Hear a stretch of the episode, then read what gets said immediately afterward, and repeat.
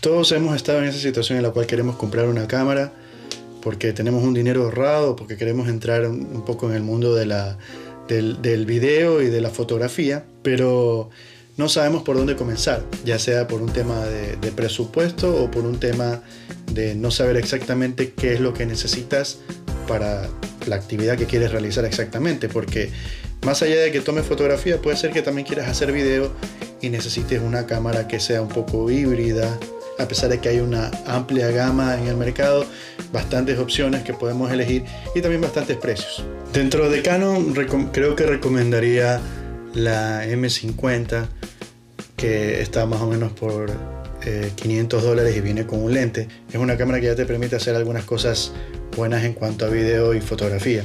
Su ciencia de color realmente es una opción muy buena. Es la opción que, que yo creo que elegiría de entrada si es que no supiera lo que ahora sé. Porque me parece que las fotos que puedes conseguir, el video que puedes conseguir, que puedes conseguir sin retocar mucho, es de calidad.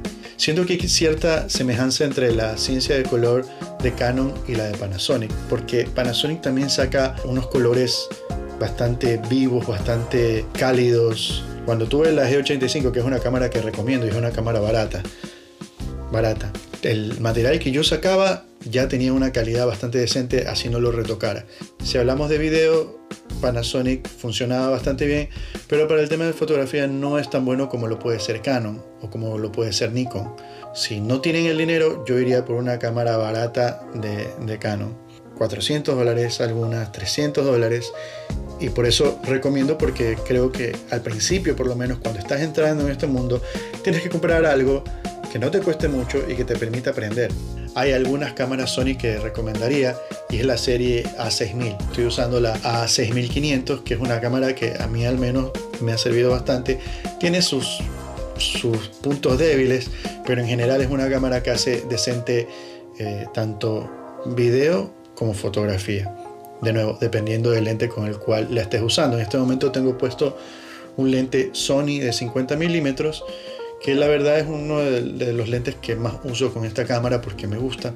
Pero esta serie, la serie 6000, que son las 6000, 6100, 6300, 6400, 6500 y 6600, son todas cámaras excelentes. No recomiendo Sony de entrada porque el tema de la ciencia de color es distinta en Sony, es mucho más trabajoso si quieres conseguir cierto, cierto look, al menos en cuanto a video.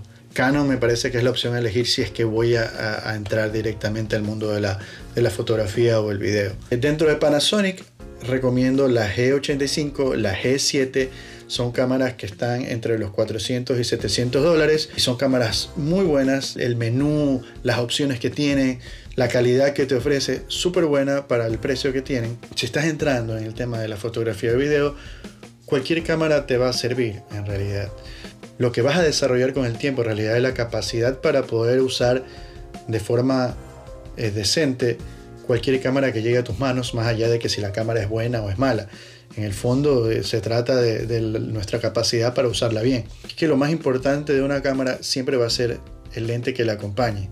Entonces, si yo tuviera que elegir una cámara en este momento, elegiría de pronto una cámara de gama baja Canon, sí gastaría un poquito más en un buen lente un lente luminoso, un lente que tenga, que tenga carácter y con eso puedes arrancar y puedes tener una calidad de fotos y de videos súper buenas. Así que esas son las opciones. Ahora me gustaría saber cuáles son las cámaras que ustedes recomiendan como para comenzar en el mundo de la fotografía o video. Les mando un abrazo y nos vemos en el próximo video. Chao.